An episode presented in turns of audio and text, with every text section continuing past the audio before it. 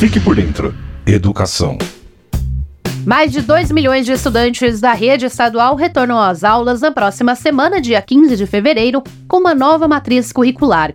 Entre as mudanças adotadas pela Secretaria da Educação do Estado de São Paulo está a ampliação do tempo destinado ao aprendizado de língua portuguesa em 60%, passando de 10 para 16 aulas. Matemática também recebeu uma ampliação de 70%, passando para 17 aulas no ensino médio.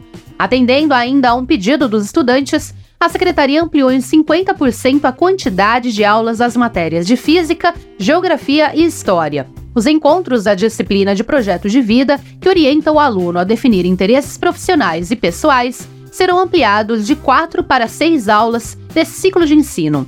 Especificamente para os estudantes da terceira série do ensino médio, outra novidade são as aulas de aceleração para o vestibular, que visa preparar para as avaliações de seleção para o ensino superior, como explica a responsável pela coordenadoria pedagógica da SEDUC, Bianca de Andrade Silva. Estamos começando mais um ano letivo, cheio de materiais didáticos preparados pela nossa equipe ao longo dos últimos meses para receber nossos alunos com mais português e matemática e também um grande foco na aprovação para o vestibular para já preparar os nossos alunos para o provão desse ano, para os demais vestibulares. Para o ano letivo deste ano, os estudantes do ensino médio serão ainda atendidos com a redução de 11 para 13 itinerários formativos, que são Exatas e Ciências da Natureza, o de Linguagens e Ciências Humanas e o ensino técnico. Nos anos finais do ensino fundamental, os alunos também terão mudanças na matriz curricular.